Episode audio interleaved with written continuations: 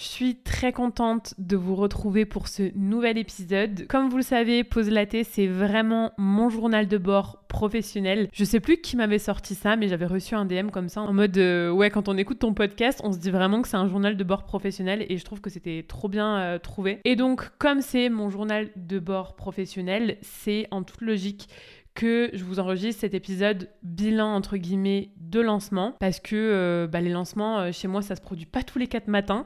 J'en fais environ deux par an donc il y a vraiment matière à. Et en plus je sais que ça en intéresse beaucoup d'entre vous parce que bah, vous êtes des entrepreneuses et donc forcément les lancements ça vous intéresse.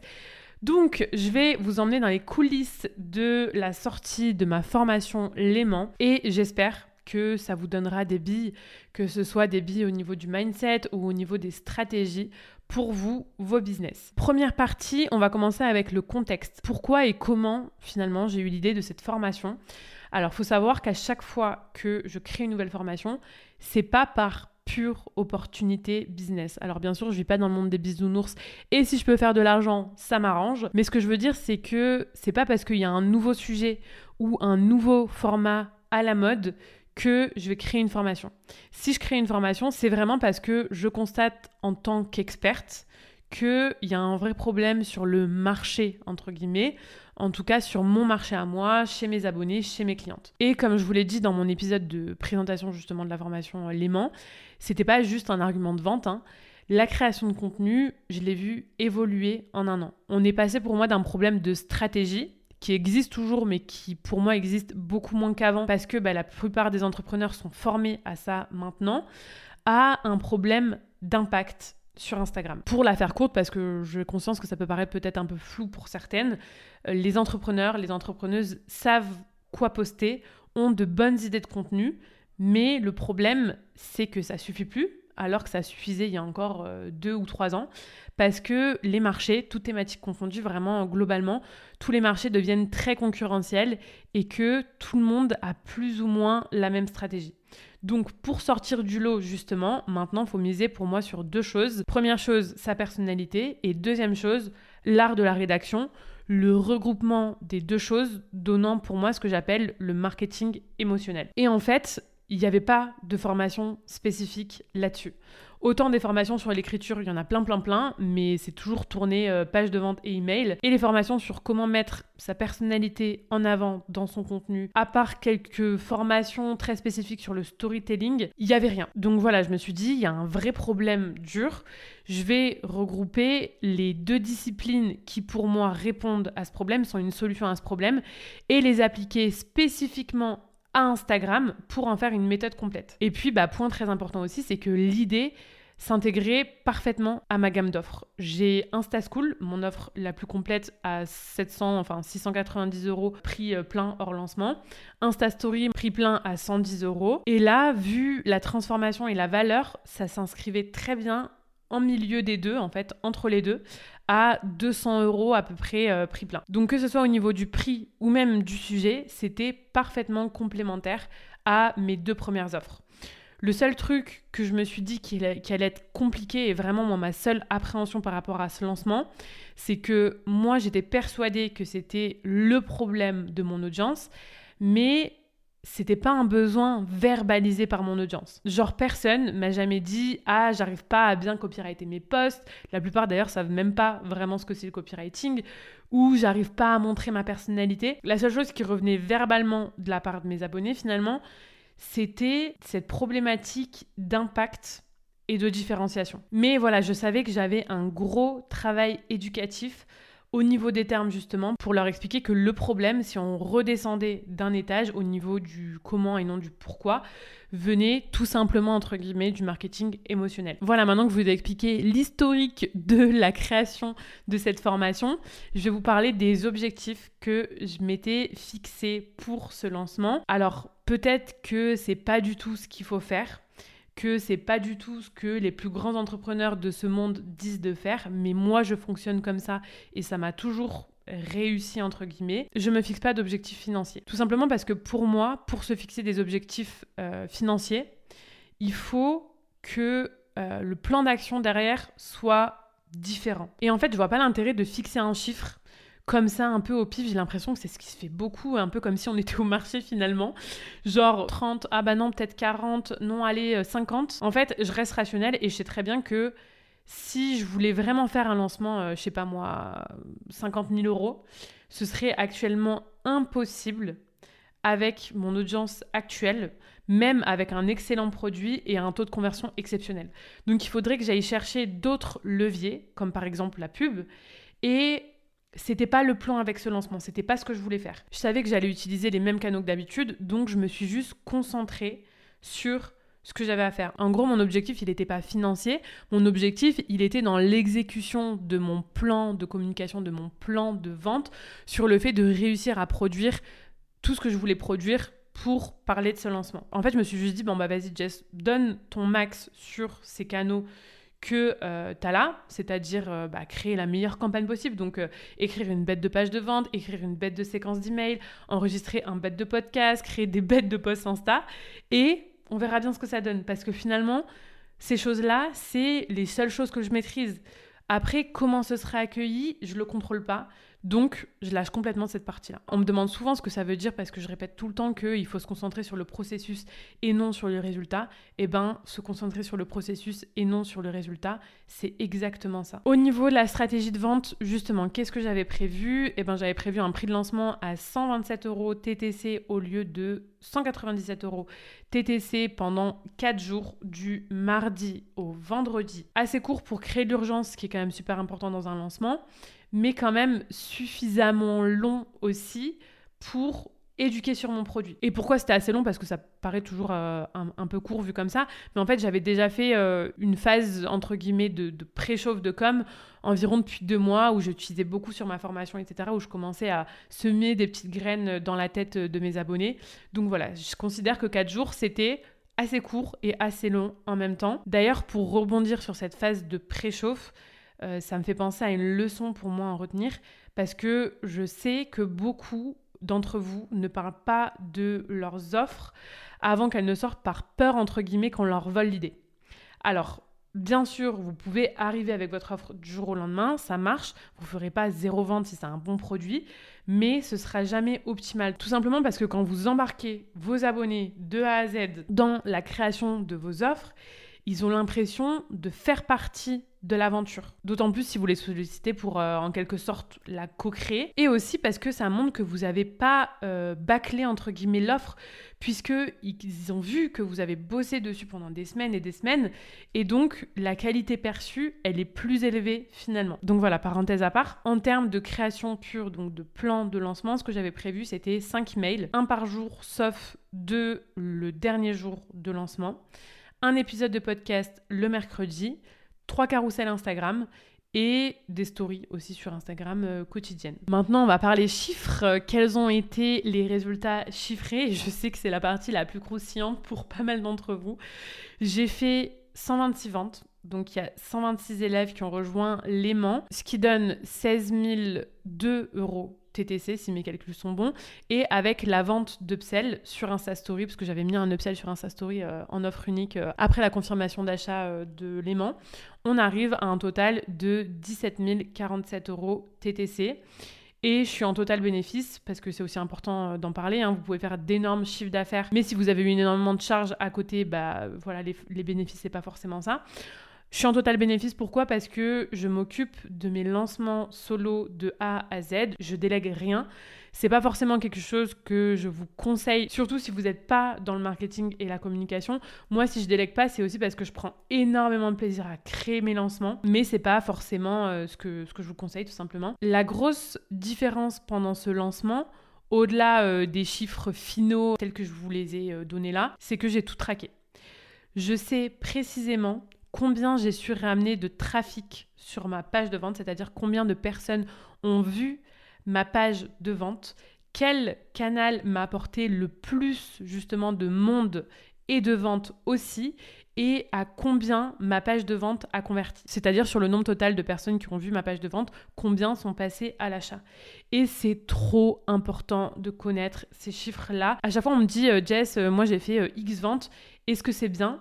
Mais en fait, il faut savoir que un chiffre comme ça, ça veut tout et rien dire. Exemple, je sais pas moi, si tu as fait 100 ventes avec 1000 vues de ta page de vente, c'est excellent. Par contre, si tu as fait 100 ventes avec 10 000 vues de page de vente, bah là, c'est clairement pas terrible, tu vois. En fait, c'est seulement grâce à ces chiffres, et c'est pour ça que c'est aussi important, qu'on va savoir, qu'on va connaître derrière quelles actions on doit implémenter en priorité Quel est le focus qu'on doit avoir en priorité? Exemple, si tu as un gros trafic sur ta page de vente mais qu'elle a un taux de conversion plus que moyen, je sais pas moi, à 2%, eh ben ça veut dire que tu devras te concentrer majoritairement sur la refonte de ta page de vente. Et si au contraire, tu as un très beau taux de conversion, je sais pas moi, 5-6%, mais que tu as très très très peu de vues sur ta page de vente, eh ben tu sais que le problème entre guillemets, il vient de ta visibilité, pas de ta conversion de ta page de vente. Donc le focus à avoir, c'est chercher plus de trafic. C'est vraiment un gros conseil que je vous donne là, traquez tout. Ça prend un peu plus de temps, c'est un peu plus technique, quoique c'est pas non plus euh, monstrueusement euh, technique, mais en termes de, de feuille de route par la suite, vous serez bien plus pertinent sur les efforts que vous aurez à fournir. Et donc, bah, en traquant tout ça, franchement, euh, je me suis rendu compte que j'avais pas du tout à rougir de mes résultats. Je me suis rendu compte que ma stratégie de vente, elle était très performante, puisque ma page de vente, elle a converti à 9%, sachant que la moyenne, c'est plutôt 3%. Euh, 3,5% en général. Il y a eu 1400 vues uniques sur ma page, ce qui est euh, aussi énorme par rapport à mon audience actuelle. Donc déjà au niveau de trafic et de l'impact des posts et emails que j'ai écrits euh, pour ce lancement, on était aussi euh, plus que bien. Et parmi ces 1400 personnes qui sont allées voir ma page de vente, parfois plusieurs fois, hein, 1400 on est vraiment sur des vues uniques, 126 ont acheté. Ce qui encore une fois est proportionnellement parlant très élevé. Et au niveau de la répartition, j'ai été très surprise parce que on est sur du 50-50. Il y a 50% de mes ventes qui viennent d'Instagram et 50% de mes ventes qui viennent de mes emails. Et pourquoi ça me surprend? Eh bien parce que je sais que la liste email c'est super important et pas que pour les ventes d'ailleurs, même aussi pour la sécurité de vos business tout simplement. Mais je pensais pas quand même à ce point. Je pensais vraiment avant de traquer que ma répartition ce serait plutôt euh, du 70-30, 70% via Instagram et 30% via les emails. Finalement pas du tout. Donc c'est quand même super intéressant, d'autant plus que j'ai pas vraiment de newsletter. Enfin, Officiellement, j'en ai une, mais je suis pas régulière. Je crée pas une newsletter par mois. Donc, j'ai été assez surprise que ça marche aussi bien au niveau de l'écriture de mes emails. Donc, voilà, vraiment super important et super intéressant. Pareil, je sais que maintenant, mes efforts, il faut aussi que je les mette plus dans, euh, dans ma stratégie euh, email. Enfin, en tout cas, que je donne plus d'importance à cette newsletter pour encore plus maximiser les résultats. Bref, ceci étant dit, on va passer au ressenti. Donc, déjà, je vais continuer euh, sur les chiffres. Est-ce que je suis contente de mon lancement au niveau des chiffres? Oui, très très très très contente. De 1, comme je viens de dire, bah, j'ai bien fait mon taf parce que bah, mes posts et emails, ils m'ont permis de ramener beaucoup de trafic sur ma page de vente. Et ma page de vente, pareil, je peux dire que je l'ai très bien rédigée parce que bah, elle convertit trois fois plus qu'une bonne page. Et de deux, le seul élément de comparaison que j'avais sur ce type de lancement, sans masterclass, donc sans événement spécifique relié au lancement, c'était Insta Story, 5 mois avant, et j'avais fait environ 10 000 euros TTC. Là, j'en ai fait 17 000. Donc, euh, en toute humilité, je pense que j'ai su apporter les bons arguments au bon moment et faire en sorte que tous les éléments de vente s'imbriquent bien les uns avec les autres. Maintenant, au-delà des chiffres et de la performance entre guillemets financière pure, pour moi, c'est très important aussi de faire le bilan des ressentis plus Et franchement, je suis encore plus satisfaite de comment j'ai vécu ce lancement en termes de mindset. Faut dire ce qui est, j'ai pas ressenti de gros stress. J'étais limite totale détente. J'étais même tellement sereine que le jour du lancement, j'étais au studio Universal au Japon en train de vivre ma best life, en train d'enchaîner attraction sur attraction. En fait, je savais que tout était programmé tout partait tout seul. Ma seule charge de travail finalement pendant ces quatre jours de lancement, c'était environ deux heures par jour, je dirais, pour répondre aux messages privés et faire des stories. Donc voilà, ça c'est aussi euh, quelque chose qui est important, je pense. C'est pour vivre un lancement entre guillemets le plus sereinement possible, c'est d'être prête, d'avoir tout, enfin en tout cas le maximum de choses possibles de programmer pour vraiment libérer de l'espace mental, de la charge mentale à ce niveau-là, pour vraiment être sereine sur le déroulement et sur le fait que tout parte bien au bon moment. Au-delà de ça, on me demande vraiment hyper souvent comment est-ce que je fais pour me détacher du résultat, euh, justement de mes lancements? Et la première réponse qui me vient à chaque fois, c'est que je joue pas ma vie sur un lancement. Dans le sens où euh, j'ai des revenus récurrents, mensuels, hors lancement, qui font que financièrement parlant, j'ai de toute façon de quoi vivre, entre guillemets. Et donc forcément, ça m'enlève une épine du pied dans le sens où je sais que mon année, que euh, mon business, il se joue pas uniquement sur un lancement. Donc ça, c'est déjà un premier élément de réponse. Mais au-delà de ça, je me rends compte que c'est pas uniquement ça.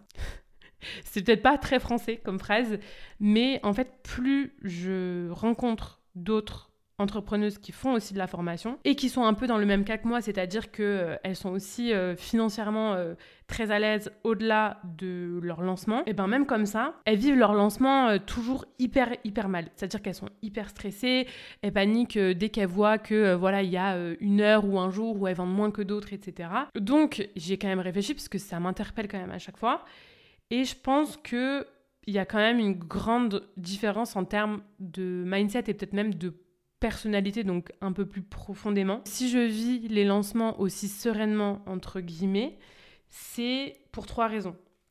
La première raison, c'est que je me fixe pas d'objectif, comme je vous l'ai dit, donc je peux pas être déçue. Dès la première vente, finalement, pour moi, j'avais déjà tout gagné. Donc forcément, je vis la chose hyper différemment d'une nana qui s'était, je sais pas moi, fixé 50 euh, ventes pour euh, objectif et qui voit qu'elle a fait euh, que 10 ventes alors qu'il lui reste un jour de lancement. Deuxième raison, je tire aucune conclusion avant que, entre guillemets, le gong de fin de lancement ait sonné.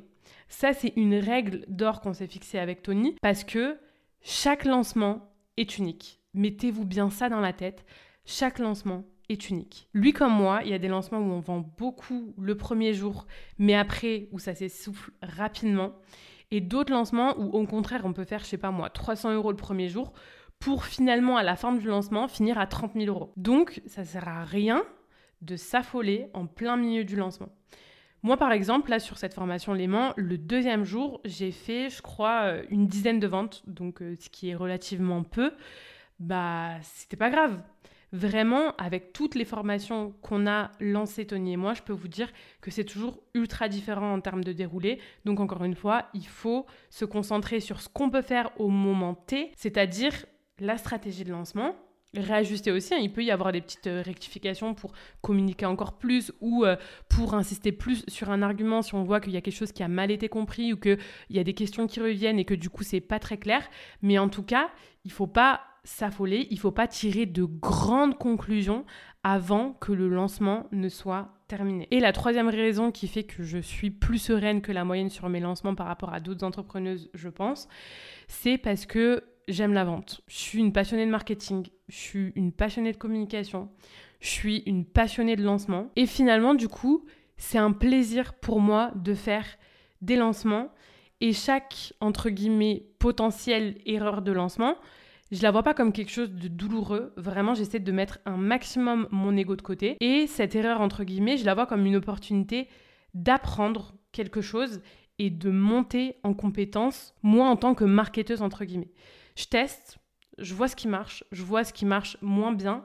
Et finalement, c'est ça qui m'intéresse le plus dans un lancement. Par exemple, mes emails de vente sur cette formation, ils ont eu un taux d'ouverture entre 42 et 58%, ce qui est super bien, hein, euh, on est d'accord là-dessus. Mais au-delà de ça, moi, ce qui me régale, entre guillemets, on va me prendre pour une tarée, mais c'est pas grave, c'est analyser en détail chaque objet d'email, chaque résultat d'objet d'email, garder les structures des objets qui ont le mieux marché pour la prochaine fois, et au contraire, abandonner les structures qui ont le moins bien marché pour faire encore mieux la prochaine fois. Et ça, c'est un exemple parmi tant d'autres parce que que ce soit euh, email, page de vente, podcast, post Insta Story, j'ai tout passé au peigne fin pour tout réajuster plus tard. Et du coup, ben, je vois chaque lancement comme une expérience de plus dans ma carrière professionnelle. Et si un jour je dois vraiment planter et vraiment faire un beat total avec mon lancement, eh ben euh, bien sûr que ça enlèvera pas, peut-être que j'aurai une part de moi quand même un peu déçue, etc. Mais je pense que je saurai très vite me remettre en question et surtout me dire bon bah ok là euh, ça a pas marché c'était vraiment pas ouf mais maintenant sur quoi est-ce que je vais me concentrer justement pour que la prochaine fois ça soit une vraie réussite? Donc voilà c'est les raisons entre guillemets qui expliquent que je vis mes lancements assez sereinement. Bien sûr qu'il y a aussi, euh, ça me paraît évident, hein, mais je le précise quand même, bien sûr que si je suis aussi à l'aise, c'est aussi parce que bah, c'est pas la première fois que je fais un lancement. Pour mon compte, j'ai déjà fait trois lancements de nouvelles formations et trois euh, promotions sur des formations, trois offres de promotion. Et je compte même pas le nombre de lancements que euh, j'ai vécu avec Tony. Donc bien sûr que cette expérience, toute cette expérience que j'ai acquise depuis trois ans, elle me sert à vivre les lancements beaucoup plus sereinement. Dernière partie en termes de ressenti, euh, ce qui est le plus important et le plus stressant finalement pour moi, c'est pas la partie vente, c'est les premiers retours des élèves qui ont accédé au programme. Et là encore, franchement, c'est full positif. Déjà, comme toutes mes autres formations, l'aimant avait une garantie satisfait ou remboursée pendant 7 jours et j'ai eu seulement trois demandes de remboursement, dont deux parce qu'elles n'avaient pas compris le produit, elles s'attendaient à autre chose, et une demande de remboursement sans justification. Voilà, déjà pour moi ça en dit long. 2,5% de demandes de remboursement.